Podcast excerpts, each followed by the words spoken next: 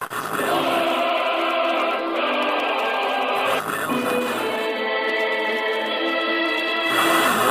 on, shake the leg and dance, come on.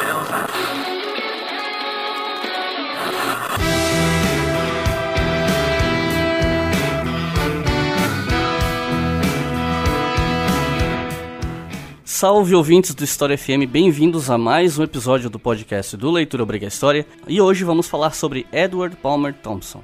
E para falar sobre esse intelectual, sobre quem ele foi, suas principais obras, sua contribuição para a historiografia e a sua importância política até hoje, eu chamei o professor Ricardo aqui para falar sobre o assunto. Então, por favor, Ricardo, se apresente ao pessoal. Boa tarde, Igles. Boa tarde a todos e a todas. É um prazer estar aqui participando desse projeto. No caso, eu sou professor titular aposentado da Universidade Federal de Santa Catarina e trabalhava no Departamento de Sociologia e Ciência Política e no programa de pós-graduação. E minha tese foi, minha tese de doutorado foi sobre a obra de Ip Thompson. Né? Então, eu tenho procurado estudar sobre esse assunto e todos os temas convergentes à obra e à vida de Thompson. É, me parece importante primeiro destacar a importância da obra dele e da sua trajetória intelectual. Thompson nasceu em 1924 na Inglaterra, é, em Oxford, e faleceu em 1993, em agosto de 1993.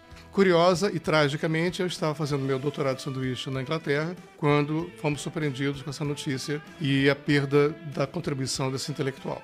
Se vocês perceberem bem, quer dizer, a conjuntura de 1924 e 1993, a obra de Thompson é, inapelavelmente, vamos dizer assim, ela é marcada tanto pelas consequências da Primeira Guerra Mundial, quanto também pela formação das condições da Segunda Guerra Mundial. Ou seja, toda a fundamentação né, do processo que levou à guerra e, sobretudo, as contradições entre os projetos né, comunista, socialista, comunista e também a ascensão do fascismo e dos governos nacional-socialistas, os governos fascistas desse período. Você já deve ter percebido que hoje tem assunto, né? Então, antes de a gente começar a entrar na infância de Thompson, etc., eu vou chamar aqui os comerciais.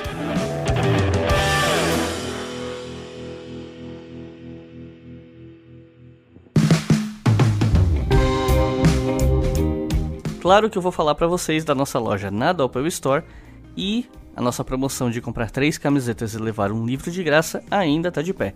E é muito simples de fazer essa compra. Aqui no texto do feed tem um link, você vai clicar nesse link e vai ser levado para a loja da Doppel na página do livro Direita e Esquerda, do Norberto Bobbio.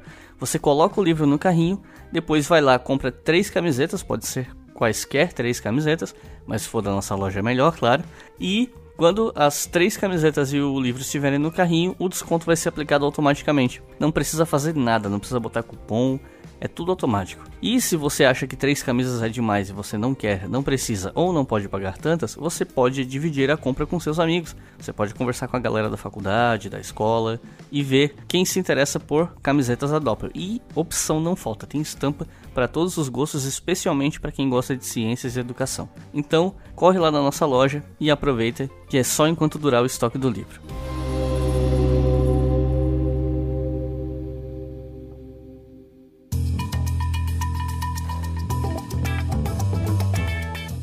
Eu não costumo aproveitar esse espaço dos comerciais para falar do Apoia-se, embora já tenha feito isso algumas vezes aqui no História FM, mas dessa vez eu vou falar porque eu realmente gostaria de expandir um pouco a nossa base de apoiadores no Apoia-se.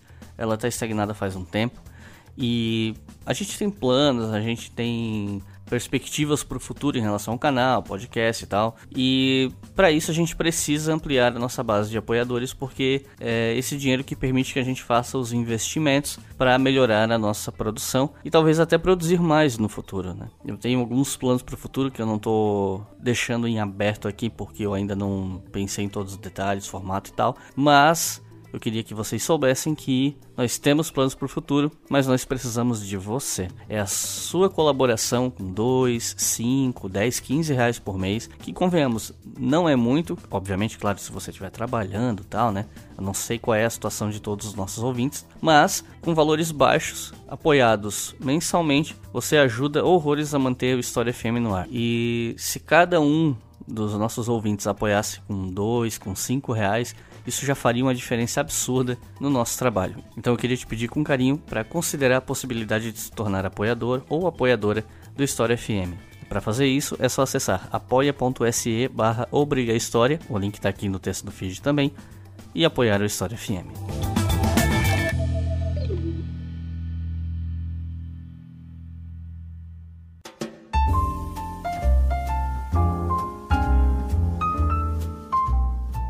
Para começar a falar de Thompson, né, já que a gente está falando da trajetória de um indivíduo, nada mais justo que começar perguntando sobre, sobre a infância de Thompson, né? O que, o que, que a gente sabe a respeito da infância do Thompson?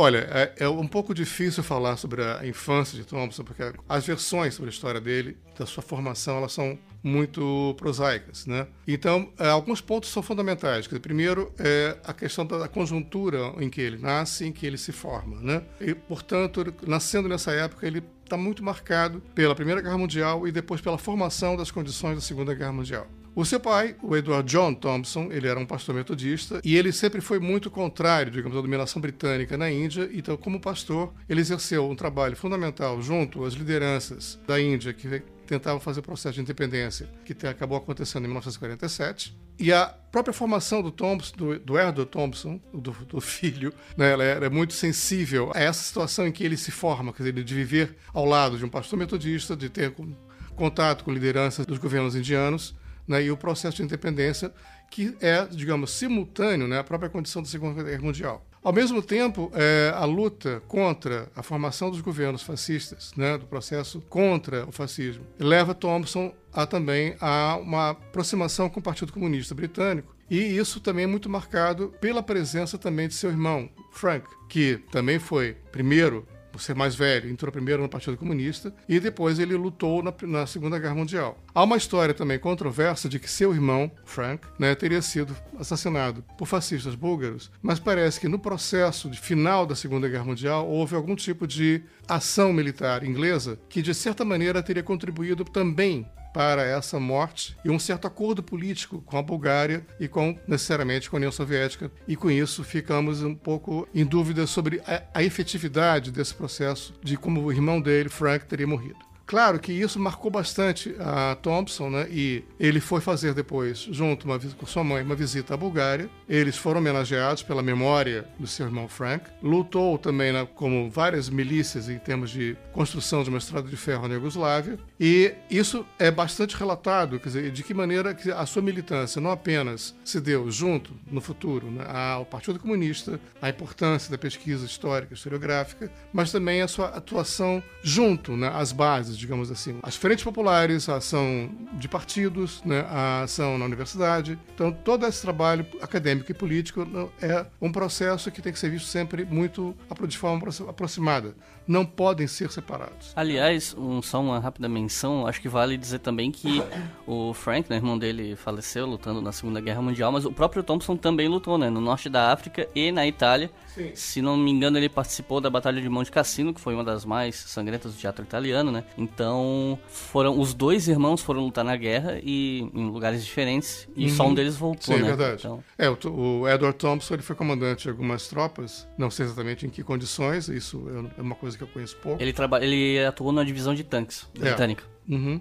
É, importante você lembrar isso porque justamente isso confirma, ah, digamos assim, com de que maneira Edward Palmer Thompson ele tem essa memória não só de uma experiência vivida e a compreensão dos processos que levaram à guerra e as consequências dessa guerra também, né? Então, já que você lembrou esse momento, dizer, ele teria entrado, eu não sei exatamente a data, mas no começo dos anos 40 na Universidade de Cambridge para fazer história, mas a sua participação durante a Segunda Guerra Mundial fez com que ele depois acabasse é, só concluindo e tendo o título é, depois de 1947. Né? Então, a sua formação acadêmica, especificamente falando, ela foi interrompida pelo próprio processo da Segunda Guerra Mundial. Então, quando ele termina a sua graduação, no caso, ele é, mantém né, uma afiliação partidária, ele se aproxima do Partido Comunista, é, formando parte, junto com outros intelectuais, que é inclusive um detalhe muito importante, né, de que maneira, dos anos 30 aos anos 40, junto a esse processo de organização e resistência para ao nazismo, ao fascismo, digamos, é, os clubes de, da, da esquerda ela, eles eram fundamentais, como uma, e o grupo de intelectuais que, das diferentes áreas form, era uma situação muito própria na Inglaterra, né, de que maneira isso era uma coisa ao mesmo tempo formativa e de definição de formas de atuação, de militância. E por isso é, ele tem, junto com outros intelectuais, essa perspectiva né, muito crítica já desde a sua juventude, digamos assim. Em termos da sua atuação, né, é importante lembrar é, o, que, o que eu acho que é muito marcante, que é a sua participação na Universidade de Leeds, no centro-norte da Inglaterra, de que maneira, é, ao lado do que é um processo ainda hoje muito significativo em termos de compreensão da formação da classe trabalhadora, que é a educação de adultos, e na Universidade de Leeds ele participava de vários seminários, né, que são cursos livres de formação é, daqueles que não tiveram ou não tiveram condições de formar-se numa universidade especificamente, mas também ou fazer uma revisão na sua formação. Os cursos de, educação de adultos, mais tarde, já nos anos 90, passaram a ser compreendidos como educação continuada, que é uma situação que eu acho que também no Brasil existe, mas talvez não, com essa, não tendo essa história toda. E justamente por, por, por conta dessa sua inserção como professor de curso de educação de adultos, né, ou extramuros, como alguns grupos gostam também de definir, é uma, uma situação que ele leva ao longo de toda a sua vida que a aproximação entre história, literatura e que ele achava não apenas porque ele tinha dúvidas também, como ele relata de forma muito esparsa, né, entre se graduar em letras, literatura ou mesmo em história. E aí ele encontra uma solução que é não só teórica, mas também metodológica e acaba sendo também uma perspectiva política de atuação, em que com base nos textos de poesias, ensaios literários, os textos de poetas, ele encontra não apenas uma ilustração, é, digamos, sobre o processo histórico, mas também uma maneira de encontrar uma facilidade de diálogo e de uma forma didática de encontro com os trabalhadores ou quem estivesse fazendo esses, esses cursos, né? Thompson ele teve uma atuação bastante marcante nessa ainda juventude dele, já como alguém formado em história e tal, que foi na, no ensino da classe trabalhadora, né? Sobre cursos que ele dava para operários. Dá para dizer que lembra um pouco o que, sei lá, o EJA faz, por exemplo, Educação de Jovens e Adultos? Ou eram cursos de formação independente da escolaridade? Olha, porque, pelo que eu sei, são independentes da escolaridade. Quer dizer, não é, um, não é uma forma de EJA, que são é, pelo que eu conheci, pelo que eu li, pelo que eu conheci na própria Inglaterra, na Universidade de Nottingham, é, são cursos autônomos. Não são cursos que exijam uma determinada escolaridade. Você pode oferecer um curso, digamos, sobre a situação política brasileira hoje, digamos. Então, é... Bem formação política mesmo, né? Ou formação política ou uma, uma formação é, complementar, digamos. Então, por exemplo, é, eu não, não sei como era a estrutura completa, né? Dos cursos junto à Universidade de Leeds. Mas o Departamento de Educação de Adultos da Universidade de Nottingham você tinha professores de economia, professores de música, professores de literatura, professores de biologia, professores da formação de comunicação, jornalismo, por exemplo, é, ou de idiomas. Geralmente esses cursos são noturnos, já avisando justamente a, o tempo de trabalho das pessoas durante o dia, né? E você tem quase sempre esses cursos, tanto em Nottingham quanto em Leeds, em sua maioria eram acordos da universidade com a Associação dos Trabalhadores de Educação. Então, é um sindicato de professores ou sindicato de trabalhadores. Quer dizer, não é que fosse uma coisa, é uma situação necessária, mas a maioria desses cursos tinha como sua perspectiva ou formas de apoio. Quer dizer, a universidade entraria com determinado material, professores ou material, e sindicatos também entrariam com isso. Quando eu destaquei, digamos, a diversidade de formação dos professores, é que eles eram ligados a departamentos nas universidades, mas tinham um tempo necessariamente dedicado a esse setor da universidade. Então, no caso, eu acho que isso, como não só perspectiva metodológica e didática, né, deu uma se, se expressa, ele aparece é, descrever de Thompson, mas também, digamos, na agilidade do seu raciocínio ou sua capacidade de fazer palestras e debates, como a gente pode acompanhar depois da trajetória intelectual dele. Então, nesse período da primeira metade da década de 50, em que ele trabalhava na Universidade de Leeds dessa forma, né, ele ainda era membro do Partido Comunista Britânico. O que é marcante na sua obra, né, que, que é o ano de 1956, não só pela quantidade de eventos é, dessa metade da década de 50, mas ele sempre vai estar, de alguma maneira, cobrando nos seus escritos, nos seus diálogos, nos seus debates, né, a lembrança, a memória de 56. Porque não só pela invasão soviética na Hungria, quer dizer, de que maneira um processo de reorganização política dentro da Hungria foi impedido de ser continuado pela invasão soviética, que não está isolada, de, digamos, de outros eventos, como a tentativa de invasão e tomada de controle do canal de Suez pela França, pela Inglaterra, por exemplo, com Israel, o que foi impedido, ironicamente, pelos Estados Unidos naquele momento, que não queria uma briga maior naquela região, por causa da nacionalização do canal de Suez pelo Egito, também uma situação política controversa e conturbada na ilha de Chipre. Então, toda essa geopolítica ela estava bastante efervescente nesse momento, não só como consequência, digamos, da perda da Indochina em 54 pela França, ou a reorganização política dos países não alinhados, então, todo esse contexto levou a uma, um questionamento do papel não só da União Soviética, mas também do Partido Comunista Britânico, por conta também, e aí eu deixei para o final de propósito, dos relatórios de Khrushchev ao Partido Comunista da União Soviética, delatando os crimes praticados, como nós conhecemos, de Joseph Stalin durante seus, seus governos. Né? E com isso, há um questionamento direto sobre o papel do Partido Comunista né? e provoca uma saída, né? uma desfiliação de vários intelectuais na Inglaterra, esvaziando profundamente né, a base do partido, sobretudo a base mais intelectual e acadêmica. Pelo que nós sabemos, quer dizer, o Boris Dobb e o Hobsbawm não deixaram o partido, continuaram filiados, mas sempre questionando. E Thompson e John Saville, antes de deixar o partido, eles fizeram vários documentos que eles faziam como uma espécie de panfletos, né, chamados The Reasoner,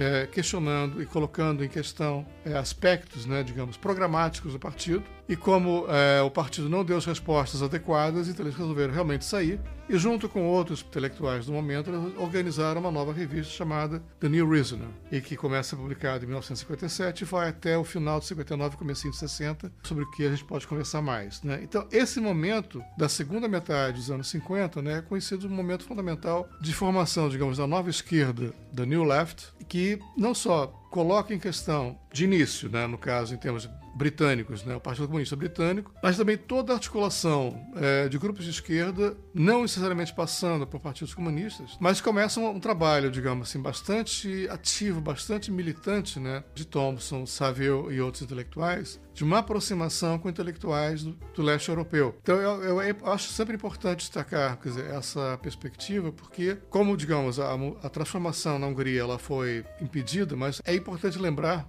que fica parecendo que eram coisas estáticas, né? Que havia formas de questionamento, de organização, de resistência, também na República da Tchecoslováquia, então Tchecoslováquia, na Bulgária, na Romênia, é, Polônia, né? E aí, com isso, é, se destaca a sua perspectiva internacionalista, né? o internacionalismo de sua atuação política. Que alguns autores chamam Thompson meio de contraditório, por ele ser muito preso, digamos, a uma formação clássica da Inglaterra, ou defendendo o modelo inglês de democracia, e ao mesmo tempo está buscando um diálogo internacional, internacionalista, né, que seria, digamos, o fundamento para ele, ele, Thompson, né, do que é a compreensão de uma atitude socialista e dar apoio justamente a todos os movimentos que de alguma maneira é, seriam de defesa da liberdade e da, da consciência política nesse caso, né? Então essa perspectiva ela foi muito marcante para Thompson e essa geração que aí se forma, né, como nós conhecemos da, da nova esquerda, da New Left e que acompanha não só The New Reasoner e portanto outros intelectuais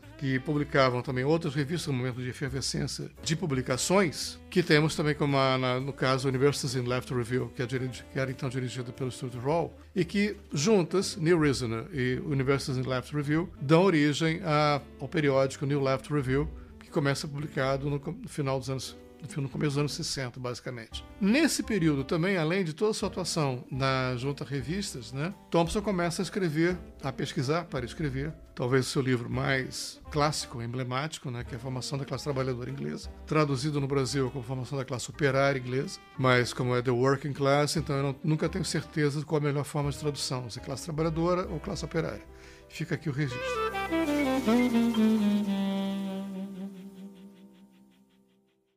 Você está ouvindo o História FM.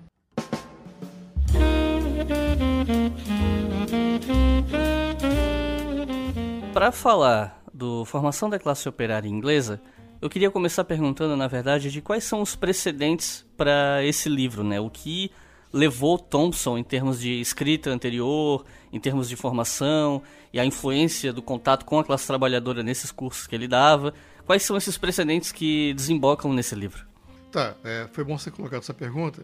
Como nós estamos conversando aqui agora há pouco sobre a, formação da nova esquerda, do New Left, curiosamente, em 1955 é publicado o livro William Morris de Romântico Revolucionário, né, que é o primeiro livro de Thompson, que ele vai uma revisão de um autor no Brasil ainda muito pouco conhecido, que foi um sindicalista é, do final do, do, do século XIX, mas que era reunia não só uma capacidade artística como artesão, começa, digamos, na perspectiva de Thompson como um romântico, e se torna um militante, o primeiro militante socialista, digamos assim, que ele destaca como tendo sido um exemplo né, de alguém que toma consciência de um processo e que é, colabora na formação, principalmente dos trabalhadores ingleses, no final do século XIX. Escreveu alguns livros, né, numa perspectiva talvez é, hoje vista né, como uma utopia, mas eu acho que é sempre bom lembrar de que maneira ele é conhecido de formas diferentes.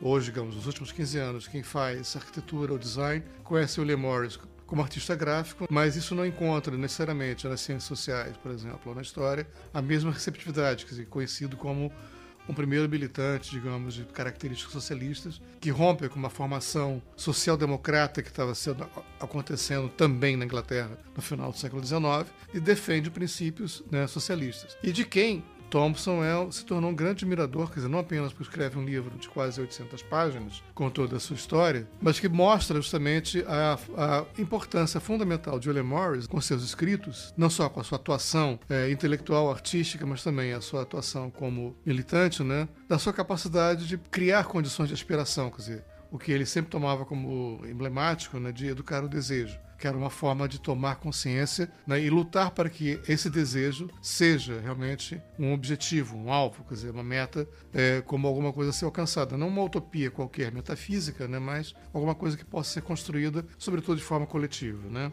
E esse livro, e nós podemos voltar a falar sobre isso depois, mas na década de 70, em 76, Thompson faz uma revisão e publica como pós-escrito então, 21 anos depois, ele é lançado pela mesma editora, Merlin Press. Thompson fez algumas revisões, alguns cortes, e com isso foi possível, né, depois de tantos anos, 20 pouco, 21 anos, ele ser reeditado e tornar-se realmente mais conhecido já no momento que havia mais condições de compreensão da importância da obra de William Morris e, sobretudo, revalorizar quer dizer, o próprio conjunto de obras de Thompson. Né? Então, acho que esse precedente é fundamental que mostra como que Thompson, é, tendo sido convidado depois, nos anos final dos anos 50, para escrever a formação da classe trabalhadora inglesa, quer dizer, o convite era para que ele escrevesse a formação da classe trabalhadora até 1960, digamos assim, final, começo dos anos 60, mas o que resultou, na verdade, foi o que ele definiu como as condições de formação, né? o que, que é, quando, de fato, ele está sendo, está sendo formado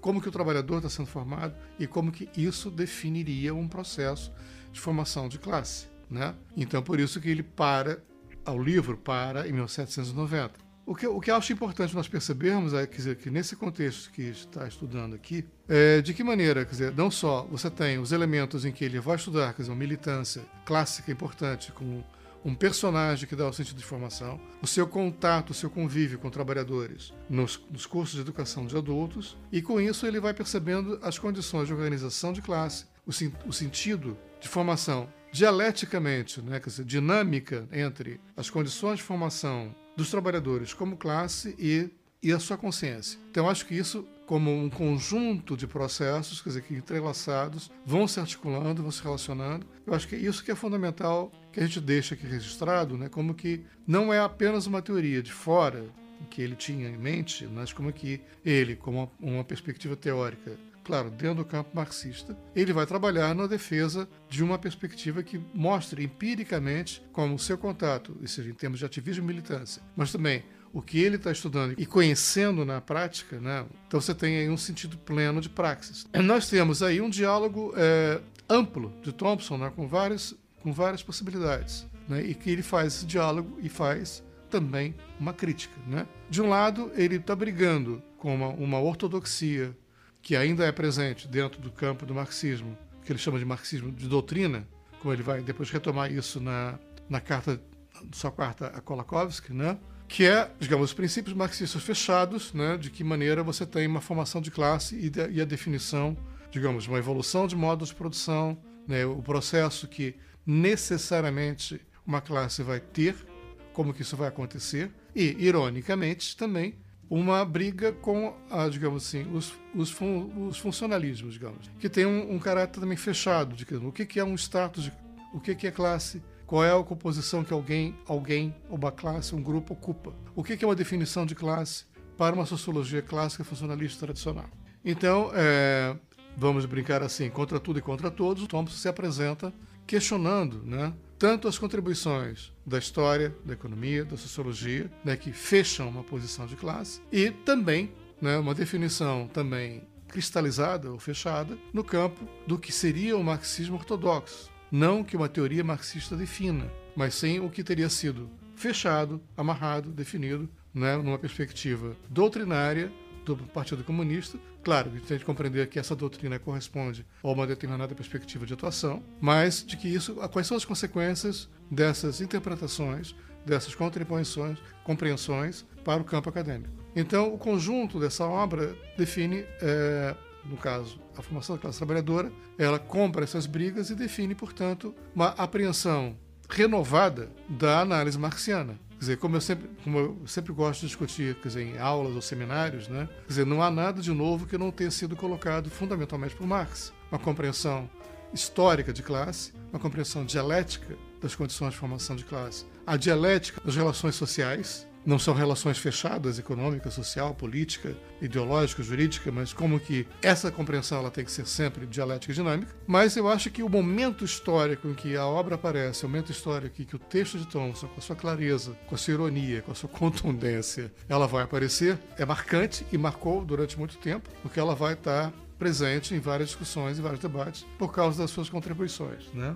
O pessoal que é um pouco novo na história, até eu, eu, falo isso porque eu sei que tem muita gente que é graduando em história que ouve o podcast, já deve em algum momento ter ouvido falar do formação da classe operária, só que talvez não necessariamente saiba né, sobre a, a importância desse livro em muitas frentes. E acho que uma coisa que é interessante de ressaltar é como o formação ele foi importante para uma perspectiva que a gente chama hoje de história vista de baixo uma perspectiva de história que parte da maioria da, da classe trabalhadora, ao invés de ser uma perspectiva, assim, não vou falar aqui, a gente não precisa ir tão longe para falar do positivismo, mas é compreensível, né, para quem está inserido na historiografia que a historiografia ela sempre teve uma certa dificuldade em trabalhar com as mentalidades, os anseios, as necessidades e a fala dessa classe trabalhadora majoritária. E a formação da classe operária ele foi um pontapé muito importante que inclusive alçou o Thompson a categoria de um autor muito, uh, não sei se eu devo usar o termo requisitado, mas foi um livro que assim que ele começou a fazer sucesso ele já foi, ele foi influente rápido, né? Digamos assim, ele de certa forma ele deu um pontapé inicial para uma perspectiva, como a própria expressão diz, vista de baixo, com uma certa velocidade, né? Qual a tua percepção em relação a isso? Você acha que de fato o Formação da Classe Operária ele é um dos primeiros livros que traz uma perspectiva mais forte nesse sentido? Ou você acha que o, Formação ele bebe de outras de outras leituras na, em relação a isso, né? Em relação a essa abordagem de baixo. Bom, eu acho que é importante lembrar porque eu não falei de datas, né? Eu estou evitando falar muito de datas, mas o livro foi publicado em 1963. Então, é, de certa maneira, é um divisor é, importante se nós quisermos tornar dizer, nossa conversa também marcante por marcos históricos, né? Desculpe aqui o trocadilho, mas eu acho que é, é importante lembrar isso mais uma vez. A tua pergunta, eu não tenho clareza assim sobre outros tantos livros que tenham essa perspectiva, contribuições, assim em termos de títulos, né, de obras. Mas, a meu ver, quer dizer, não é um trabalho isolado de Thompson. Como livro, sim. Eu acho que Thompson conseguiu organizar esse livro, quer dizer, essa perspectiva, porque ele foi buscar justamente numa documentação, né, e numa análise dessa documentação, e conseguiu, quer dizer, que acho que é um trabalho sempre muito importante que ele faz, a gente pode falar isso depois em outros títulos e outras obras dele, de organização dos documentos e dar a palavra aos trabalhadores ou dar a palavra aos personagens. Não estou me preocupando só com os trabalhadores aqui nesse minuto. Mas eu queria voltar, quer dizer, para complementar o sentido da, da, tua pergunta, Iclis, que eu acho que a maioria das, dos intelectuais com que Thompson conviveu, desde os clubes de esquerda, no começo dos anos 40, ainda jovem, o grupo de historiadores apoio, é, que trabalhava, se reunia, discutia, estudava e que deu apoio ao Partido Comunista Britânico. Então, acho que também a sua experiência, no sentido não só das classes, mas também de capacidade de apreensão, eu acho que todos esses, esses intelectuais, de alguma maneira, também contribuíram para é, formar um contexto em que era possível você fazer uma, uma obra histórica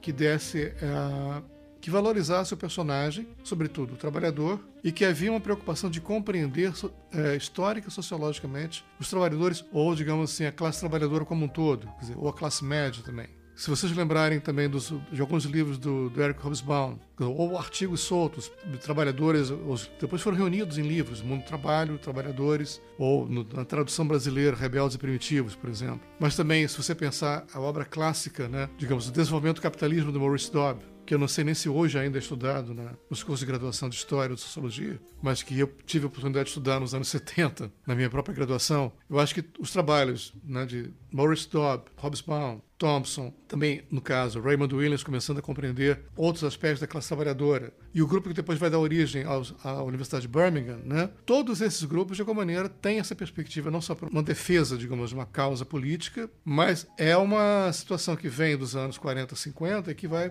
permanecer ao longo dos anos 70, até mesmo meados dos anos 80, se quisermos. Mas eu acho que não é uma obra isolada, a formação da classe trabalhadora inglesa, a classe operária inglesa, né, publicada em 63 por Thompson, mas que realmente ela se tornou um marco pela, pela densidade do seu trabalho e por uma articulação teórico-metodológica que ela reúne, que ela expressa e que, como obra, ela desenvolveu muito bem. Então, acho que isso, esse aspecto deve ser muito bem compreendido. Eu estou falando de outros autores porque não só no sentido de uma formação de um coletivo, eu estou dando dando uma ideia de um coletivo, mas que o Thompson vai recorrentemente chamar de uma tradição marxista. E essa tradição não é apenas do marxismo, mas eu acho que ele atravessa essa importância da militância política no partido, ou que depois será desenvolvida em outras frentes de luta, mas também, como nós mencionamos a importância da nova esquerda, New Left, né, diferentes grupos né, estiveram presentes e se colocaram né, na necessidade de compreender e conhecer quem é a classe trabalhadora, quem é a classe média.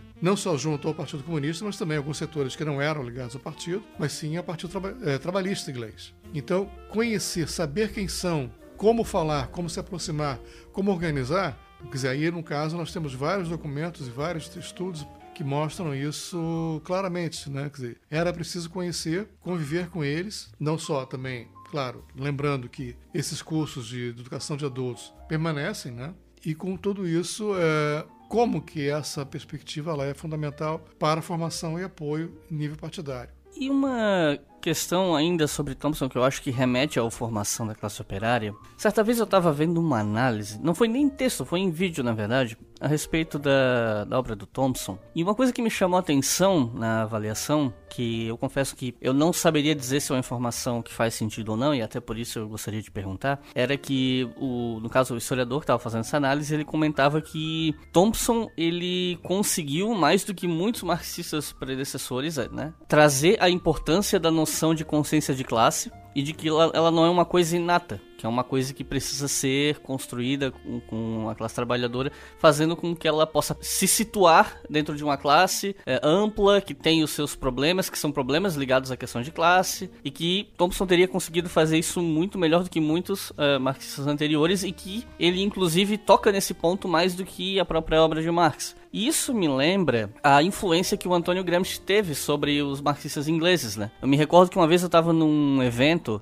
numa palestra do Giovanni Levi, que para quem está ouvindo e não eventualmente não conhece, é um historiador italiano que é um dos fundadores da microhistória. E um professor nosso, amigo do Giovanni, perguntou, né, sobre se lá na Itália o Gramsci tinha essa relevância que hoje é dada à, obra dele e tal. E ele fala que, que a resposta dele foi assim: o Gramsci ele era, não era um autor muito lido, muito influente na Itália. Ele se tornou influente a partir das interpretações apropriações que os marxistas ingleses fizeram e que depois influenciaram a historiografia italiana. Você concorda com essa afirmação de que Thompson de fato foi um autor fundamental na popularização no meio marxista da noção de consciência de classe e na necessidade de se dar foco a isso? Bom, eu não tinha pensado muito bem dessa forma, né? Dizer, em termos de popularização ou de, digamos, uma divulgação mais ampla, quer dizer, colaborado numa recepção. Mas eu acho que você tem razão. Eu acho que podemos dizer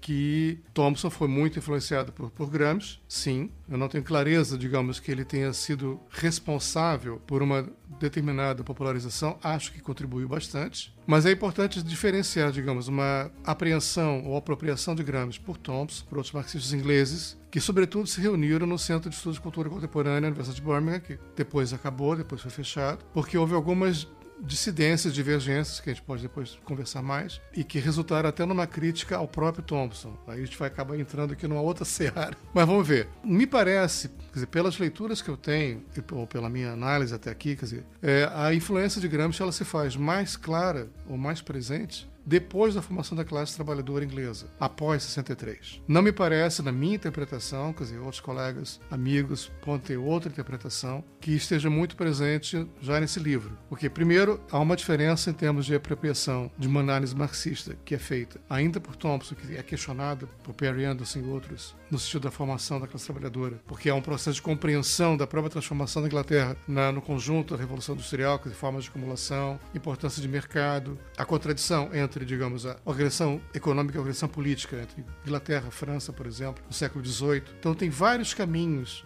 que podem ser compreendidos aqui que é, podem é, se chocar e conflitar numa interpretação mais clara sobre isso não só Perry Anderson, Tom Nairn, mas Ellen Makes Wood, por exemplo. No caso, a consciência de classe, eu acho que antes de falar sobre isso, como uma categoria importante, eu prefiro que a gente lembre, digamos, da relação dialética entre ser social e consciência social. E segundo, a questão da exploração. Terceiro, a questão do valor. E quarto, também o problema especificamente mais caminhando para Gramsci, da, da questão da hegemonia. Também parece que a análise, que o conjunto da obra, a formação da classe operária inglesa, ele trabalha justamente com a formação em termos de organização cultural, organização política, de que maneira os, os trabalhadores compreendiam as suas formas de exploração, compreenderam os caminhos né, de, de repressão e de resistência e puderam então se organizar e ter e aí eu acho que esse é o ponto que muita gente questiona, condições de formação de classe, porque já haveria uma definição de consciência, um mínimo de consciência. Então, esse paradigma, que parece, digamos assim, o, o, o grande ponto crucial de discussão e questionamento sobre a obra de Thompson, por muitos setores, né? Bom, a classe estaria pronta e acabada? Estaria fechada?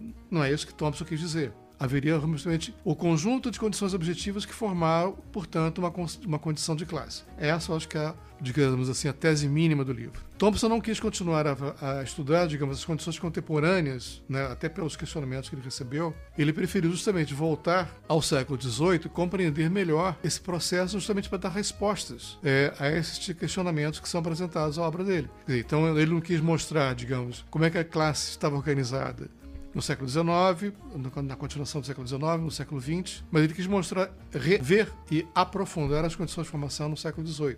Então aí que ele vai discutir justamente as condições de organização de classe, no sentido que ele estava discutindo, né? Como que pode haver enfrentamento, resistência, conflito, formas de luta de classe, mesmo que você não tenha uma classe organizada, que é para tentar dar algumas respostas a essas perguntas, a essas críticas que ele veio a receber. Me parece que é nesse momento em que dos estudos dele na segunda metade do século perdão, dos anos 60 até metade dos anos 70, em que ele vai estudar justamente o que é a economia moral, quer dizer, são várias categorias novas que ele vai desenvolver, em que ele vai se apropriar, quer dizer, criticamente, das condições que Gramsci estudou e definiu como hegemonia, ou justamente os as formas mais fundamentais de organização e que ele vai recuperar e vai desenvolver. Então, os estudos clássicos que nós temos aí, que ele vai depois desenvolver melhor, e que ele vai mostrar que, que é, ainda hoje eu acho que é muito debatido, né? Porque há uma relação entre as formas de acumulação e as formas de organização e de luta e resistência. Então, você tem reações que podem não ser reações necessariamente clássicas de classe, ou clássicas porque elas são, deveriam passar por sindicatos e partidos,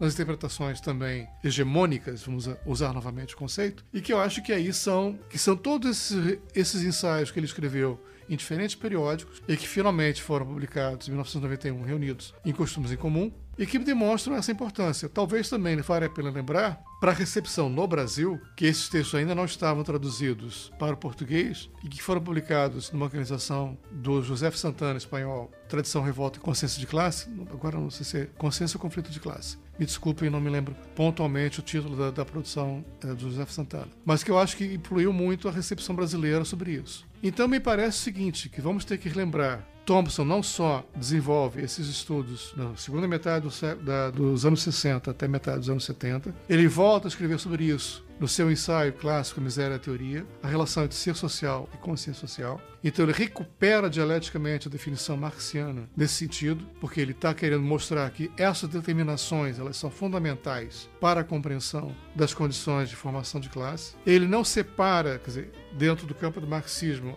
essa dialética fundamental, apropria as questões políticas e culturais que foram estudadas por Gramsci, transformando-as em categorias próprias, porque ele precisava dessas categorias como tais, então, nesse sentido, sim, quer dizer, eu acho que talvez ele tenha contribuído muito, não digo necessariamente para a definição de consciência, mas para a compreensão dialética das relações sociais em que se deve aprender as formas de mediação em que você pode encontrar as expressões, os mecanismos, com todas as contradições sempre, em termos de classe, porque ele, ao estudar ou privilegiar, digamos, a classe trabalhadora, ele não está deixando de estudar também o funcionamento, digamos, da aristocracia ou da burguesia. Né? Não pode haver um estudo separado. Eu cheguei a ler em algum lugar. Algum lugar. Que. É porque eu realmente não lembro onde foi que eu li isso. Mas eu li em algum lugar que depois que ele lançou o funda... a Formação da Classe Operária, que ele ficou bastante requisitado nas universidades, ele foi muito visado por esse trabalho, preferiu, ele deu preferência a continuar com esse trabalho de base dele, com, com essas aulas para a classe operária, etc. E que isso, de alguma maneira, teria despertado um certo incômodo em algumas universidades e tal, e que isso gerou nele uma crítica à universidade e coisa assim.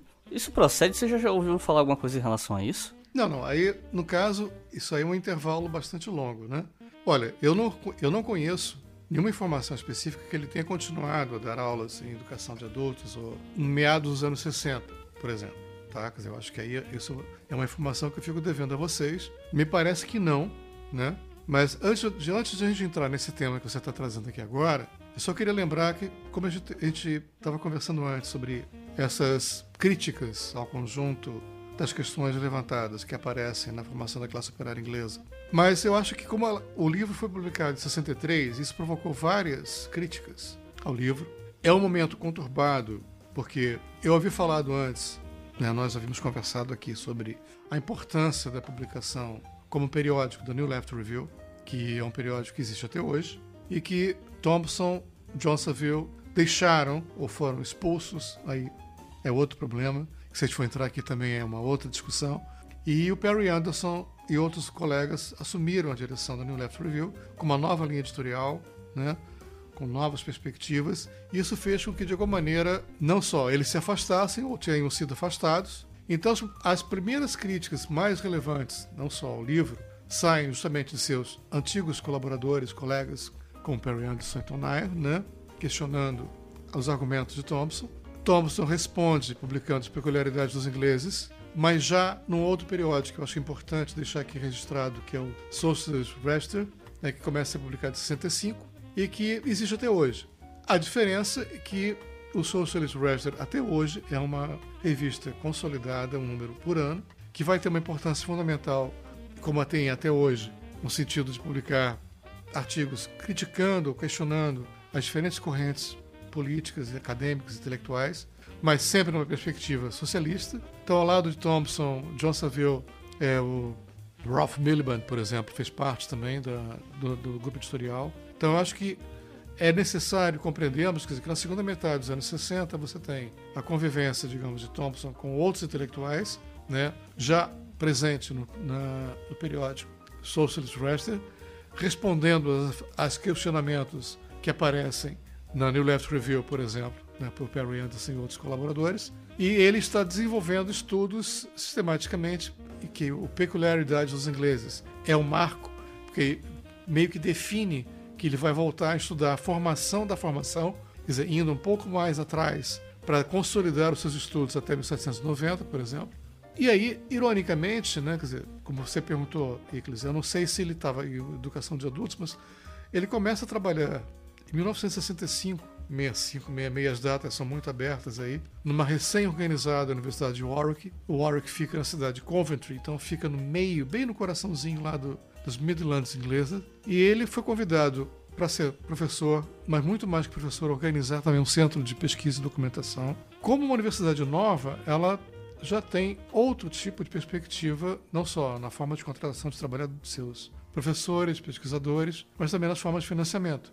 Bom, bom lembrar que as universidades inglesas elas são públicas, então elas são, não são totalmente gratuitas, quer dizer, elas recebem uma boa cota de recursos de governo, mas já naquela época elas tinham que buscar financiamento em outras, em, com empresas e outros setores. É, fica aqui o registro do que a gente está discutindo agora com a educação brasileira. E acontece um incidente já no final dos anos 60 que os estudantes vão conversar com Thompson e eles percebem que um autor, um historiador dos Estados Unidos, David Montgomery, ele não foi permitido que ele fosse fazer um seminário na universidade por ele ser um professor de esquerda.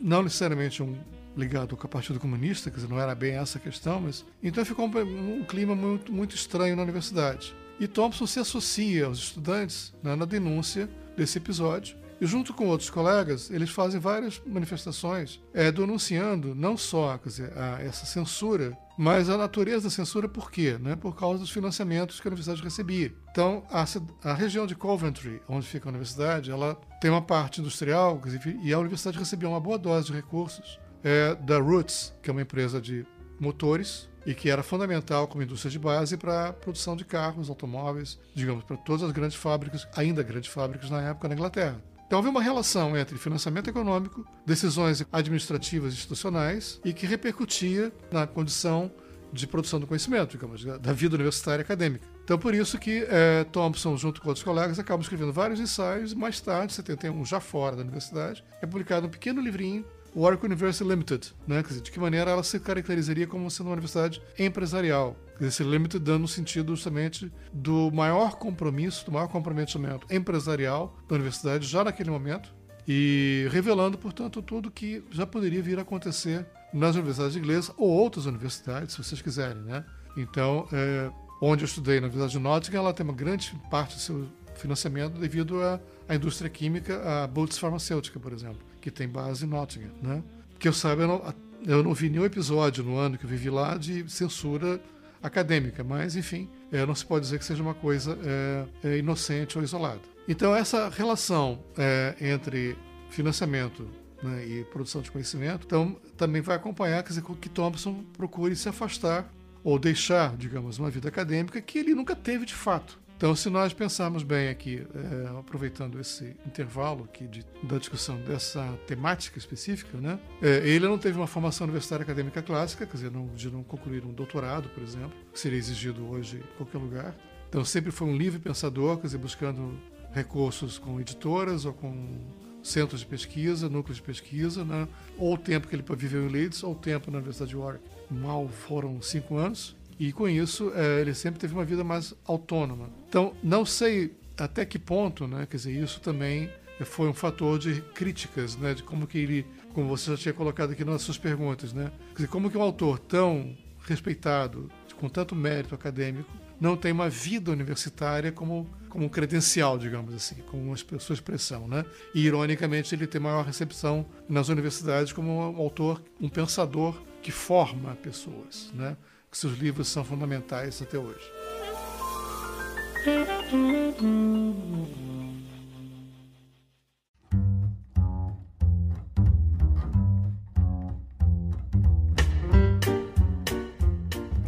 Agora há pouco, você tinha mencionado um livro que tá aqui no nosso roteiro, é uma discussão que eu acho que a gente precisa passar, que é o livro Miséria da Teoria ou Um Planetário de Erros, onde ele, de certa maneira, está ali respondendo o outro autor marxista, Louis Althusser.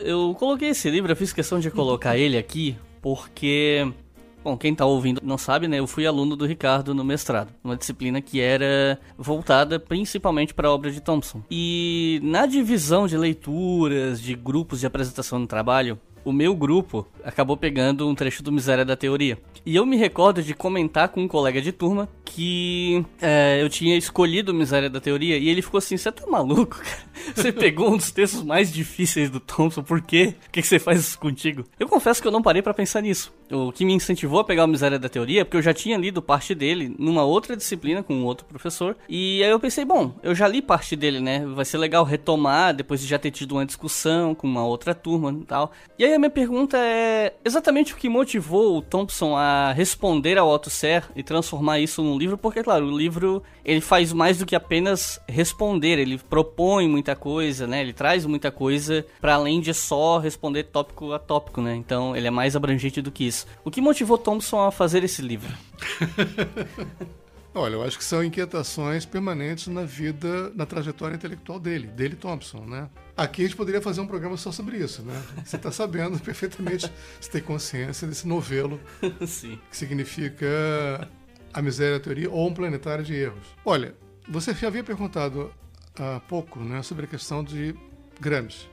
Você se referiu a outros marxistas, a correntes que teriam incorporado Gramsci. Então, isso aí é, uma, é um tema que eu nunca parei para estudar, mas sempre me, me deixou bastante intrigado. De que maneira alguns grupos marxistas britânicos, né, é, depois de terem dado importância, valorizado, divulgado, né, incorporado em suas obras e valorizado a obra de Gramsci, acabam também trabalhando com Althusser ou defendendo o conjunto da obra de Althusser. Então, é uma incógnita né? Eu não parei muito para pensar sobre isso. Mas exatamente o que, que a obra de Althusser traz que transforma isso numa meio que uma contradição? Não, isso é um podcast do Althusser, aí não vale. Isso assim, mas, mas tem, a gente consegue resumir isso para as pessoas pelo Não. menos entender o que a gente está querendo dizer? Não, olha, eu acho que a obra de o, eu é, é complicado, é muito complicado, mas o Luiz Althusser ele representa, digamos, um marco do estruturalismo, quer dizer que de certa maneira vamos tentar ser, ser didáticos aqui. Nós, eu lembro, já que você lembrou o nosso curso, eu lembro que nós discutimos isso em, em turma, não só no seminário específico tua- da- do teu seminário, da tua apresentação, mas também ao longo de todo o curso, né, que havia discussões de que maneira Thompson, ao discutir na formação da classe trabalhadora inglesa com os funcionalistas ou com a ortodox- ortodoxia marxista, é, estaria fazendo um caminho também de recuperação da obra de Marx, da importância da obra de Marx e, ao mesmo tempo, Althusser e outros pensadores franceses, praticamente de forma simultânea, digamos, numa mesma grande conjuntura, final dos anos 50, começo dos anos 60, estariam tentando fazer, digamos, uma recuperação da obra de Marx, tentando, permitam assim a, a imagem, né, fazer uma limpeza né, da ortodoxia do Partido Comunista, sem de- no caso de Althusser e outros, sem deixar o partido, mas também limpar, digamos, das impurezas ou, digamos, das deformações, aí me perdoem as categorias, que, de alguma maneira, a- o stalinismo, não a figura de Stalin, mas o, o stalinismo como doutrina, como forma de prática de partido, né, teriam transformado e confundido o que hoje, até hoje, é conveniente, né, confundir o marxismo com isso, e que acabaram depois se defrontando. No caso, porque, como é que seria feita essa, essa transformação de uma recuperação da obra de Marx por parte do? Quer dizer, então, na direção das críticas que, que nós encontramos hoje, que primeiro é, seria uma tentativa de transformar o marxismo, recuperar o seu lado científico, é valorizar muito mais o materialismo dialético ou transformar o materialismo histórico numa prática realmente científica. Valorizar a praxis, mas, ironicamente, sem a ideia da agência humana. Eu estou falando agência humana, quer dizer, ação humana, a agência no sentido de agir, a capacidade individual também. Há influências sobre Althusser, do caso, é, em termos de França, né? naquele momento também ele recuperou a obra de Gaston Bachelard, o racionalismo francês, valorizando o lado epistemológico. Então, qual é o grande modelo né, que Althusser propõe? Que a obra de Marx ela atravessa um sentido, uma evolução de um humanismo muito influenciado por Hegel. E quando ele escreve as obras, quando ele começa a escrever sistematicamente as obras econômicas, eh, ele consegue romper com esse suposto humanismo na leitura de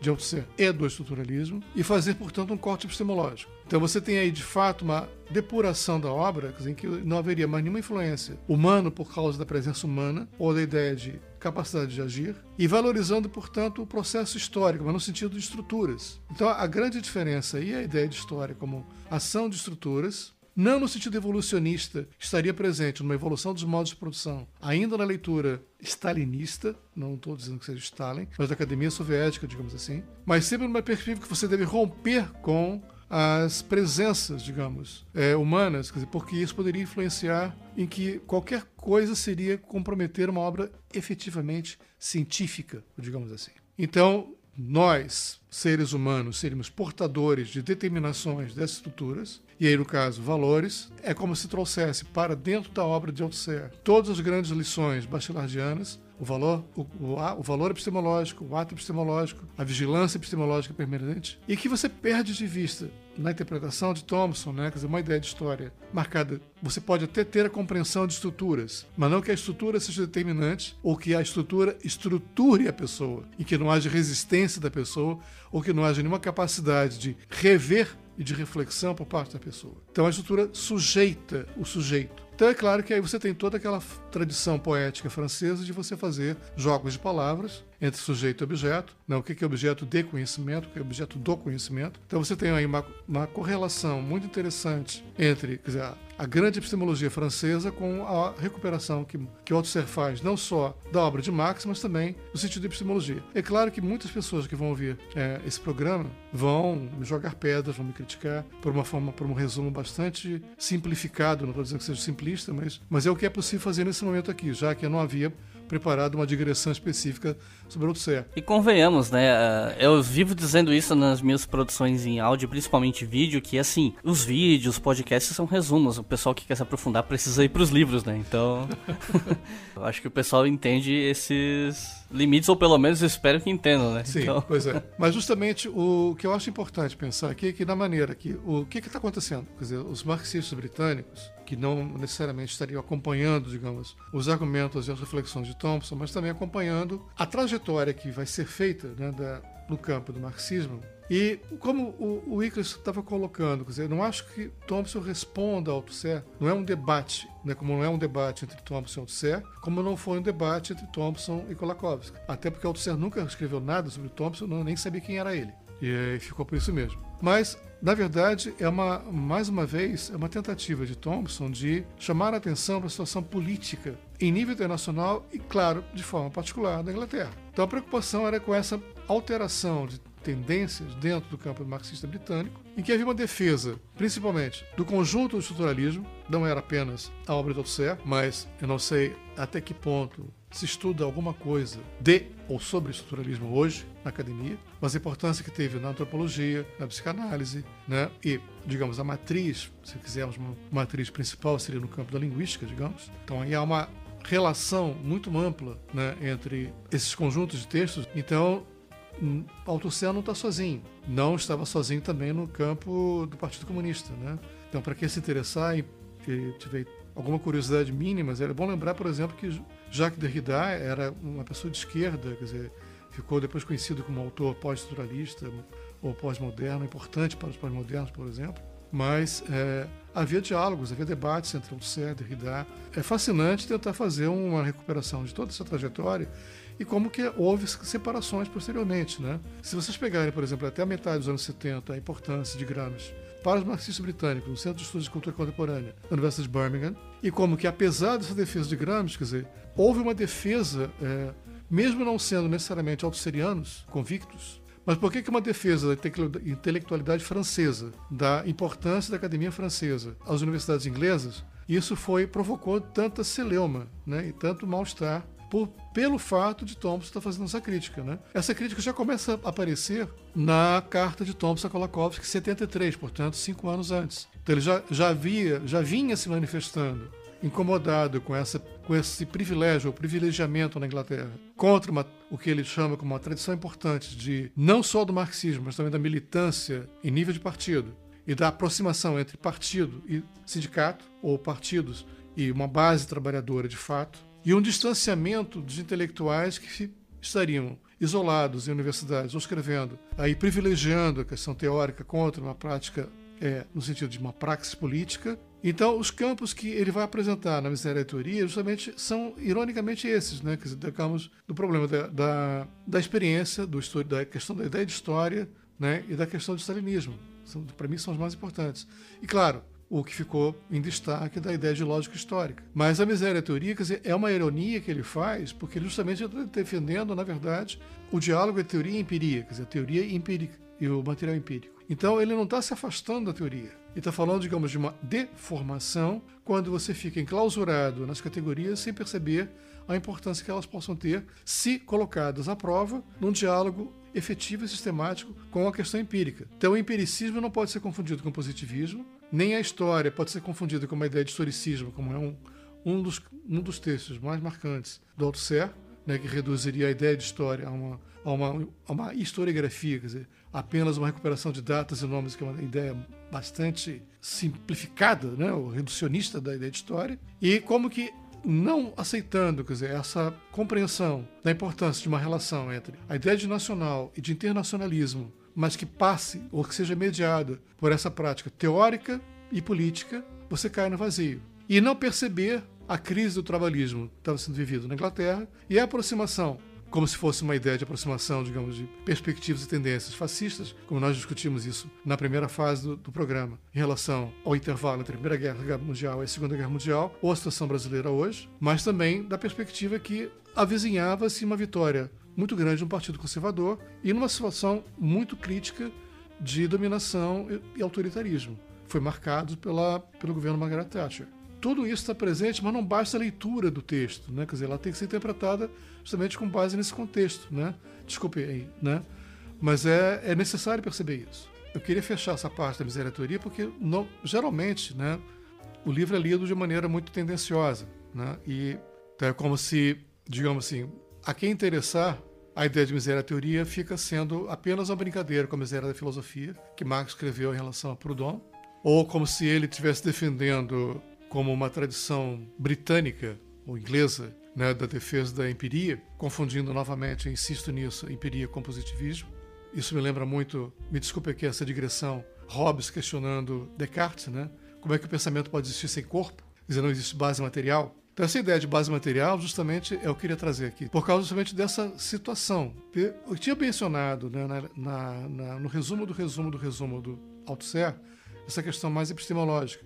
Em vários momentos, né, dizer, a, a obra de Thompson, tanto na carta de Thompson a Kolakowski, como também em trechos da Miséria Teoria, ele fala da importância sem ter consciência, digamos, do que seria exatamente ontologia, mas da base ontológica. Então, é uma, a ideia de realidade. Então, eu acho que aqui é importante lembrar dizer, que o Thompson fala várias vezes que não se pode mudar o estado ontológico do passado. Mas não é só a questão do estado ontológico do passado, quer dizer, uma compreensão inadequada do presente impede que você faça questões ou perguntas também a esse presente. E, portanto, você, como pesquisador, como intelectual, como ativista, militante, também será incapaz de compreender o processo histórico passado aí como processo histórico. Que problemáticas, que problemas estão em jogo? E claro que toda essa perspectiva coloca problemas para o futuro. O Wickles mencionou as dificuldades do texto. Claro, ele está discutindo sem ser filósofo, né? E faz uma ironia, ele sempre se colocando de forma ridícula, né? Como um historiador e não um grande filósofo, né? Como se o filósofo fosse superior ao historiador, ou devesse ser. Mas é, justamente nessa, nessa parte que ficou mais conhecida como seção 7, a lógica histórica, ele faz várias análises. E eu acho importante lembrar isso, né? porque sem ter lido Lukács, ou sem ter tido trabalhos mais sistemáticos de leitura de filosofia, mas ele está discutindo não só com Kolakowski, 73, né, sobre a questão do desencanto, a apostasia, digamos, a traição, como ele entendeu, né, da compreensão do Kolakowski ao deixar o mundo da União Soviética, a Polônia, e vir para o mundo ocidental. E em 78, discutindo, 77, 78, discutindo justamente com Althusser, não com Althusser, lembro mais uma vez, mas ele é o, o pivô do problema, né?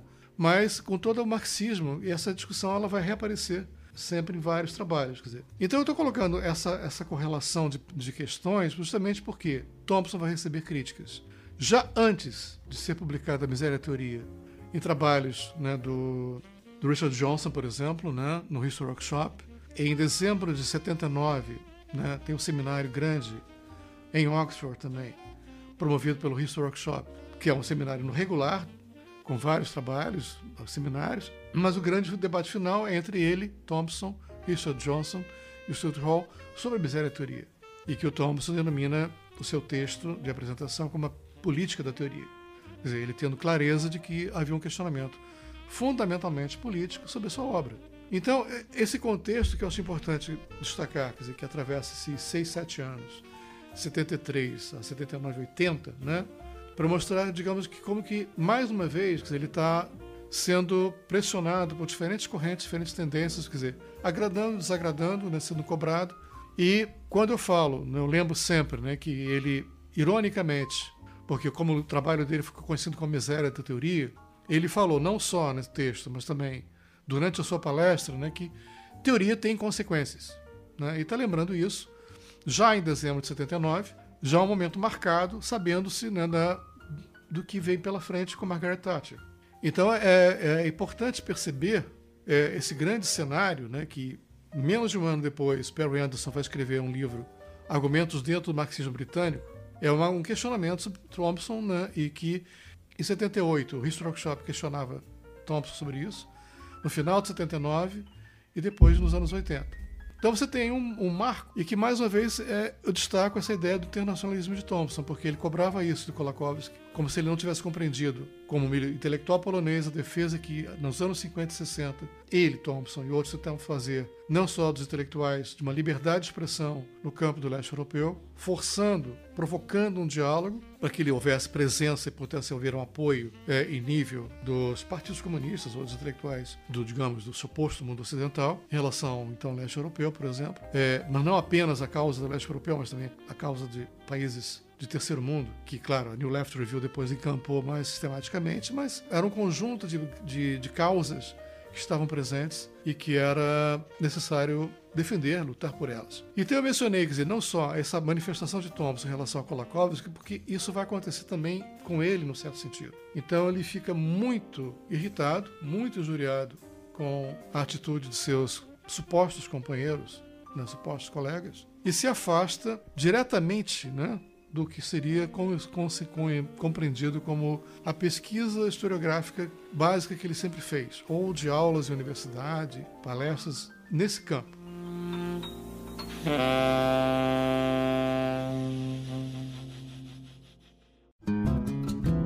Nossos colaboradores no Apoia-se ouviram esse episódio primeiro. Se você quer ouvir os nossos episódios com antecedência, acesse apoia.se barra e ajude a manter o História FM no ar.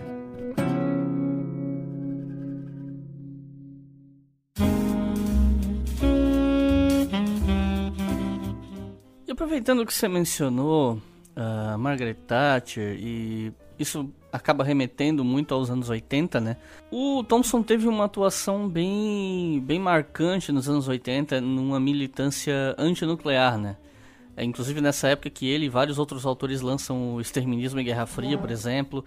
Foi um, um intelectual que sempre esteve muito preocupado com, com essas questões, né? Você conhece alguma coisa sobre essa trajetória dele nos anos 80 de militância antinuclear? Você teve contato com material sobre isso? Sim, a gente pode conversar sobre isso. É, então, ele escreveu, pouco depois, um artigo na Left Review, justamente, né? Quer dizer, o fato de haver essas brigas não, não, não impedia eventuais publicações. E ele define, então, uma causa que ele intitula exterminismo. A sua preocupação com a campanha de defesa contra a corrida armamentista, contra a ameaça da bomba nuclear, não começa aí. Ele já havia apoiado a CND, a campanha pelo desarmamento nuclear. E aí, no caso, é, quando você mencionou um livro, são, o livro são artigos convidados para responderem a ele, Thompson, sobre o exterminismo, é, e ele faz um, um balanço desses artigos e faz um comentário final. Mas justamente ele tinha feito não só um artigo, mas publicado junto com a Fundação Bertrand Russell é, alguns panfletos de divulgação contra a Guerra Fria, a ideia de Guerra Fria, além da Guerra Fria, uma resposta a uma, a uma publicação do governo britânico é, chamado Protect and Survive, quer dizer, proteger e sobreviver. E aí ele fala Protest and Survive. Então são duas grandes frentes de lutas. Quer dizer, ele, ele define um campo teórico é, a partir da categoria de feminismo e ao mesmo tempo, junto com a CND e uma outra, um outro grupo, não é uma dissidência, é apenas um outro grupo chamado END. Também a ideia de acabar com o armamento nuclear, evitar a bomba nuclear, e eu acho importante lembrar aí que a ideia de que ele teria parado de fazer pesquisa, não, quer dizer, ele acaba sendo, isso foi Michael Bass, por exemplo, escreveu a respeito, ele acaba de, escrevendo, ele tem que compreender a tecnologia nuclear, ele tem de compreender como que estão instaladas as bases militares, quais são as armas, quais são os potenciais de destruição e, por extensão, potenciais de risco. E com isso eu acho importante, é, mais uma vez, colocar aqui que, que ele coloca de novo a questão teórica é, como elemento central. Então ele não pode ser acusado em momento algum de ser um empirista danado, assim, quase positivista ou quase pós-estruturalista. Não tem nada a ver com isso. Estou adaptando as palavras de Thompson. Temos de compreender isso e temos que agir em, em causa. Nós temos que agir por aí. será que essa ideia de feminismo é uma nova forma de luta de classe? Quer dizer, os problemas colocados por essa militarização, pela ameaça nuclear, entendam bem, militarização e ameaça nuclear significa o quê? Tecnologia, formas de investimento, formas de organização institucional, formas de organização de governo.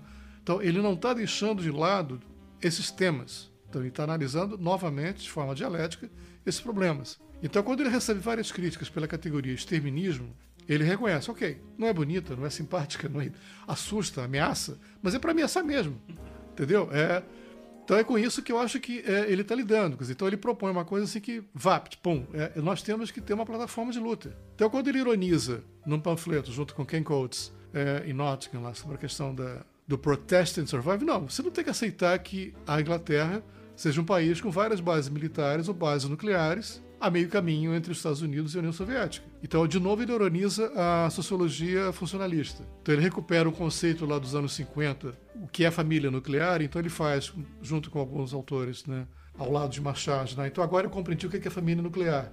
A família descendo para um, né, para um abrigo antinuclear, porque ela vai receber uma bomba na cabeça. Né? Então, então, é claro, vocês têm que ver a imagem do, do, do panfleto. Né, do, então, ele está ironizando justamente isso. Dizer, então, a, então, aquilo que ele começou a fazer nos anos 60, ironizando a sociologia funcionalista, agora ele continua fazendo. Então, é, ele, claro, os autores fizeram várias críticas à categoria de feminismo, né? dizendo que tecnologicamente ele valorizou a bomba. Né? Quer dizer, a bomba é apenas uma expressão de um produto, né?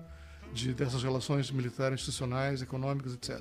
Mas então ele está discutindo quer dizer, que quando ele pergunta o que está em jogo é a luta de classe, sim, mas também a causa humana. Dizer, então, não podemos esperar política mais sistemática que a luta de classe vai resolver esse problema. Tem que haver alguma causa. Essa causa tem que ser compreendida e tem que haver uma luta imediata, específica, que saiba que o problema central é e continua sendo as contradições do capitalismo, mas como impedir que haja essa situação que um botãozinho apertado mate todo mundo. Ou o medo imediato, claro, era a Inglaterra no meio do caminho, sem dúvida alguma. Então, nesse caso, sim, ele se tornava mais britânico do que nunca. Mas é... E aí ninguém perdoava que ele fizesse críticas tanto ao bloco soviético quanto ao bloco americano. Mas ele fazia críticas também, claro, quer dizer, ao papel da OTAN. Então, quem é o inimigo? O que está acontecendo? Né? Então, o problema não somos nós, né, em termos, digamos assim, primeiro mundo. Mas até mesmo países do primeiro mundo podem ser ameaçados. Então, é esse sentido de luta, ele percebeu muito bem e não deixou, e não é só a luta em termos da grande causa do exterminismo, com todas as publicações que ele fez ao longo dos anos 80, mais artigos em periódicos e jornais criticando como que se tornou mais é, militarizado e policial ou policialesco o governo britânico, né, o Estado britânico, quando ele acreditava e sempre acreditou, digamos, no sentido de democracia. A capacidade de processos democráticos, que aí volta tudo que ele estudou né, em termos do século XVIII, da formação de tribunais, quer dizer, a questão democrática da justiça, a ideia de justiça. Então, todas essas questões reaparecem. E, então, esse sentido de compreensão do exterminismo, eu acho que a gente pode continuar falando aqui, porque eu acho que é importante, não só em termos de tudo que está acontecendo no mundo hoje, quando o governo brasileiro é chamado de necrófilo, quer dizer, destruindo tudo, quer dizer, eu acho que é, nem eu, nem Thompson, nem você, quer dizer, ninguém pensou que a categoria de feminismo pudesse ser redefinida. No processo que nós vivemos, mais marcadamente no começo dos anos 2000, digamos, da famosa, o famoso 11 de setembro, o ataque às torres nos Estados Unidos, a reação dos Estados Unidos com as guerras do Afeganistão e Iraque, todo esse processo neoconservador que se formou, a figura do governo americano dos Estados Unidos hoje, né, com Trump, e o que tem sido o governo brasileiro esse ano. Né? Então, acho que a atualização e a ressignificação da categoria de feminismo ela, pode, ela é muito útil, histórico, sociológico e politicamente. Menos, talvez, pelas questões que ele colocou, como, digamos, o grande argumento que Thompson apresentou em termos dos blocos e da reciprocidade das relações, mas pelo potencial da violência contida nas relações capitalistas. Né? Então, acho que isso é que talvez não tenha sido, digamos, o moto, quer dizer, o motor imediato da formulação da categoria de feminismo por Thompson, mas como ela nos ajuda hoje como intelectuais e militantes agora. Eu acho que é importante só fazer um, um antes de chegar no livro, ou o livro é um conjunto de ensaios. Só queria chamar a atenção justamente que nos anos 80, fechando, né, o, ele tem o percurso de Thompson no campo da militância política mais efetiva, digamos, a atuação em que ele tentou justamente não só ao lado da ideia de exterminismo, eu gosto sempre de demarcar isso, né? que ele não fez apenas uma crítica à situação política, à ameaça nuclear, mas tentando organizar as pessoas. Quer dizer, então, o esforço que ele sempre fez de tentar articular grupos militantes em ações anti-exterministas. Quer dizer, eu acho que não é, não é lembrar apenas uma campanha, uma questão conceitual, mas como que isso se expressa também na, no, no seu ativismo. Né? Então, tentando buscar o reconhecimento do problema, tanto no chamado mundo ocidental, quanto também no mundo chamado mundo é, do leste europeu ainda. Quer dizer, de certa maneira, quer dizer, ele está tentando, ao mesmo tempo, falar, organizar redes, organizar grupos. Com isso, né, eu acho que, mais uma vez, ele encontra resistências de um lado e de outro. Ele é mal compreendido de um lado e de outro. Acho que ele foi bem sucedido. Feito o balanço, né, considerando-se é, como ele foi convidado a fazer palestras é, nos Estados Unidos, também as, as palestras no, no Hyde Park, em Londres, o apoio que ele encontrou em várias pessoas, em vários setores, eu acho que o balanço é muito mais positivo para a sua atuação é, em termos de uma organização de grupos de resistência de enfrentamento do problema. E lembrando, mais uma vez, as propostas que ele fez junto com outras pessoas e como que ele escreveu sobre isso. Então, esse trabalho ele vai longe até 1990, 91, em que ele continua publicando em diferentes periódicos e diferentes capítulos de livros. Por fim, para dar um encaminhamento aqui já para ir para os finalmente desse último bloco, eu queria perguntar sobre um livro que é um dos mais conhecidos do Thompson aqui no Brasil, a julgar pelo que eu converso com colegas e tal, que sempre se remetem a esse livro para falar de Thompson, além do Formação da Classe Operária, que é o Costumes em Comum, que é uma coletânea de artigos, né, na verdade. E a minha pergunta é, qual foi a contribuição do Costumes em Comum para as ciências humanas? O que, que esse livro trouxe para gente? Para vocês poderem compreender, ele estava trabalhando na revisão e organização de todos os artigos que ele escreveu entre os anos 60 e 70 e que foram reunidos é, num livro chamado Costumes em Comum, que tem um, artigo específico sobre isso, mas reúne os principais trabalhos publicados em diferentes periódicos entre os anos 60 e 70, eu repito. Ah, o que o Wiggins propõe, quer dizer, eu acho que talvez esses artigos sejam não só aquelas questões que nós conversamos antes, de como que ele vai revelar com a sua interpretação e compreensão do conceito de hegemonia, pela influência de Gramsci, como é que ele vai estudar a, as relações entre os trabalhadores na sua formação, como também as relações entre os motins, as greves, é, o que ele chama de economia moral, patrícios e plebeus, a temática da luta de classe sem classe. Então, talvez é, ele consiga, nesse conjunto de ensaios, como também o tempo, trabalho, disciplina, em que ele vai organizar demonstrar né, como que a importância do tempo, do relógio e a disciplina do trabalho se fazem presentes né, na vida do trabalhador, como que isso é formativo do capitalismo, talvez de uma maneira muito mais interessante do que a obra de Michel Foucault. E aí você tem aí é, uma presença dos elementos que definiram para ele né? não só a base da compreensão dos artefatos que constituem o campo da cultura para ele, a relação entre cultura e experiência que já está presente é, na formação da classe trabalhadora inglesa, mas que aqui ele pôde, aos poucos, reunir mais claramente elementos de interpretação, dados, fontes, análises e organizar sistematicamente. É também, de forma expressiva, como contribuição para as ciências humanas, fica claro a sua tentativa de estabelecer um diálogo entre história, antropologia e sociologia. Então, a sua luta por um diálogo, eu acho que talvez seja uma das coisas mais bonitas, mais fascinantes, como trajetória intelectual e trajetória acadêmica e trajetória de vida. Diálogo entre teoria e empiria, diálogo no campo das ciências humanas, que não separar, não fragmentar e tentar encontrar elementos que possam contribuir dialeticamente e demonstrar né, a dinâmica das relações. Então, acho que se, se é possível fazer uma síntese de termos de contribuição, acho que isso, é, como a gente está discutindo aqui agora, né, talvez seja um dos caminhos mais interessantes para voltarmos a analisar a obra de Thompson. Né? No caso, né, tendo que caminhar para o final, dizer, então, o marco de final, e não só é a publicação de Costumes em Comum em 1991, que só é publicado no Brasil em 1998, o que já é um sucesso, porque se nós pensarmos que A formação da classe operária inglesa foi traduzida no Brasil somente em 1987, portanto, 24 anos depois da sua publicação original, em 1963. A publicação de Senhores e Caçadores, que foi originalmente em 75, que também é um marco desse campo de estudos, publicado em 75 na Inglaterra e publicado logo depois da formação da classe trabalhadora inglesa em 87 no Brasil. A Miséria Teoria foi traduzido em 81 na Espanha e no Brasil, mas somente o ensaio A Miséria Teoria, não os outros ensaios que fizeram parte da coletânea publicado em 78, porque ainda havia, o mercado editorial ainda acreditava que haveria espaço para uma venda mais rápida por causa da sua discussão com Althusser. Não sei se foi bem sucedido. É, como o Icas lembrou do feminismo e, e Guerra Fria, a Brasiliense fez uma tradução muito ruim em 1985, o que me surpreendeu muito, né? Porque cortou artigos, cortou ensaios, a tradução não foi bem feita, não teve apoio editorial, então meio que passou despercebido. Então a recepção de Thompson no Brasil ela foi muito boa, se você fizer um balanço hoje, mas com todos esses trancos e solavancos, né, em termos de mercado editorial e de possibilidade de divulgação, boa análise, interpretação e debate no meio acadêmico. É, eu fiz esse pequeno essa pequena digressão sobre a questão editorial, porque, é, como o Icas tinha perguntado, né, Costumes em Comum foi traduzido em 98, no Brasil já publicado pela Companhia das Letras, isso porque Thompson tinha falecido cinco anos antes. Né? Então, isso aí talvez seja uma explicação para uma certa urgência acadêmico-editorial.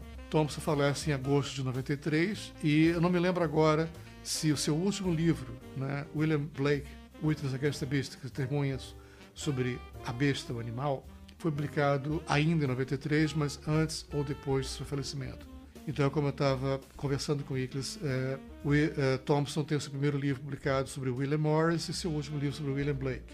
São os dois grandes William na sua vida, né? E William Blake, como poeta romântico, ele praticamente é, retoma e reafirma né, a importância que é, os poetas românticos tiveram na sua vida, na sua formação, é, eu estou ressaltando esse aspecto da, digamos, da tradição romântica na obra de Thompson, justamente porque ele disse que ele sempre aprendeu a pensar, quer dizer, a pensar com razão, reasoning, né? Ele reafirma isso na abertura da Miséria Teoria. Brian Palmer, seu, um, em um de seus estudos sobre a formação do próprio Thompson, né? Uma pequena biografia que ele escreveu sobre Thompson, ainda em 1981, ele justamente chama atenção para essa questão e que eu acho que está é, tá presente na, na Miséria Teoria, quando ele reafirma que esse é um tempo que a razão deve ranger os dentes. Eu acho que a gente deve repensar isso agora novamente, né? Porque a defesa dele é sempre pela questão da luta e não perder a lucidez. Quer dizer, a razão, reasoning, pensar, raciocinar, sem cair necessariamente no desencanto ou numa situação de apostasia, como ele criticou o Kolakowski, né? em que você trai uma fé, trai uma causa. Né? Então acho que essa relação de razão e lucidez e a defesa de um, a defesa de uma criança, de uma fé, a defesa de uma causa, de uma luta, esteve sempre presente na obra de Thompson. Né? Então acho que talvez esse seja um caminho né, para nós termos como compreensão e incorporar dizer, a contribuição da obra de Thompson para todos nós.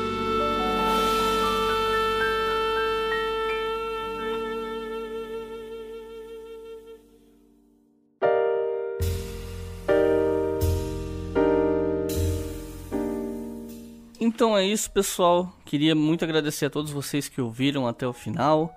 Todos aqueles interessados ou não, que estão conhecendo o Thompson agora, ou aqueles que já conheciam e queriam saber mais.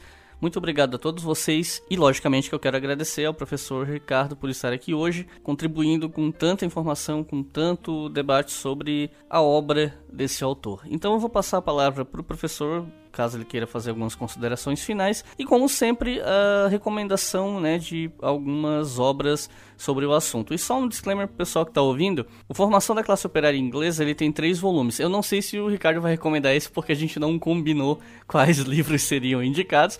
Mas se o Ricardo é, recomendar esse livro, lembre-se, são três volumes, mas é uma recomendação só, beleza? Não, Igor, muito obrigado pelo, pelo convite. Eu espero que, como é uma, é uma questão de conversa, é um diálogo, né? Não é uma leitura de um ensaio acadêmico, então espero que tenha ficado claro. As minhas colocações, as minhas argumentações são conclusões, assim, formuladas no calor da própria fala. Então, raciocínio, fala, tudo de imediato, né? sem censura, e com isso que é, qualquer coisa que interpretação que não esteja clara sobre isso, é, me disponha a voltar a fazer um programa de revisão e esclarecimento. tá certo. Brincando com essa questão, né? Mas eu acho que eu já, eu já tentei deixar no, no, na, no segmento imediatamente anterior, quer dizer, uma compreensão da, da atualidade, da importância da trajetória, vida, obra de Thompson e P. Thompson para todos nós que eu acho que é sempre importante recuperar e servir de exemplo para esse momento tão difícil da nossa vida acadêmica, universitária e política que estamos vivendo. Em termos de, contribu de, de literatura, dizer, eu, na verdade o que eu tinha pensado era muito mais literatura sobre Thompson, porque imaginei que pudesse. Pode ser também. E assim, ser. eu acho que o, no Brasil, que eu me lembro agora, nós temos traduzidos a Miséria é não sei se, tá encontrar, se ainda é possível encontrar, né? Acho que ele está esgotado. É. Dá para achar em sebo, mas. É, que é só, só esse ensaio, não é a coletânea completa de ensaios, que foi uma publicação da velha Zaire Editores em 1981. Temos um salto para 1987 em termos da formação da classe trabalhadora inglesa com três volumes: Senhores e Caçadores. É, depois, que eu me lembro, Os Românticos em 2001, pela civilização brasileira. Os Costumes em Comum, que nós já falamos, foi traduzido em 1998 pela Companhia das Letras. Temos alguns ensaios sobre Thompson, também escritos pela Ellen Maxine Wood, Democracia contra o Capitalismo, publicado na, pela Boitempo. Eu acho que para compreender Thompson também nós temos um trabalho muito interessante do nosso colega Marcelo Badaro Matos, e. Thompson a tradição de crítica ativa do materialismo histórico, publicada pela editora da UFRJ, Rio de Janeiro, em 2012. É, o Antônio Luiz Negro e o Sérgio Silva organizaram em 2001 é, a Thompson, a peculiaridade dos ingleses e outros artigos que saiu pela editora da Unicamp em 2001, que tem algumas traduções de alguns textos também. O Adriano Duarte e eu temos um livro publicado sobre Thompson, que é Ip Política e Paixão, pela editora Argos de Chapecó em 2012, que reúne vários, uma tradução do pós-escrito de 76 que o Thompson escreveu para o livro dele, William Morris, Romântico Revolucionário. Nós fizemos uma tradução específica desse texto e que faz parte dessa coletânea de ensaios de vários autores, que foi um seminário que nós organizamos aqui na, na Universidade Federal de Santa Catarina, que depois saiu em, em revista pela Esboços, e que nós fizemos revisão dos ensaios e foi publicado pela editora Argos em 2012. Nós acabamos de publicar também eu e Mário Duaire organizamos a Carta Aberta de Thompson Kolakowski e outros ensaios que está disponível para download gratuito na Editoria em Debate, no site da Editoria em Debate, na, aqui na UFSC. É também uma publicação desse ano, quer dizer, embora lançamentos de 2018. O professor Sidney Munhoz e eu escrevemos um artigo sobre Thompson é, na coletânea Historiadores do Nosso Tempo, publicado pela editora, é, editora Alameda, em São Paulo, em 2010, né, que é o nome do artigo, claro, é Edward Palmer Thompson, que é uma, uma revisão da vida e obra de Thompson. E eu tenho um artigo específico sobre exterminismo, publicado num livro também, é, Conflitos de Grande Interesse, é, Estudo sobre Crime, Violência e Outros é, Grandes Conflitos, que foi publicado pela editora Garamond e pela FAPERJ, também em 2012. Então, acho que, como ponto de partida, nós já temos aqui uma, uma boa safra de livros para como referência, pelo menos. Então é isso, pessoal. Mais uma vez, muito obrigado por terem ouvido até o final e até a próxima.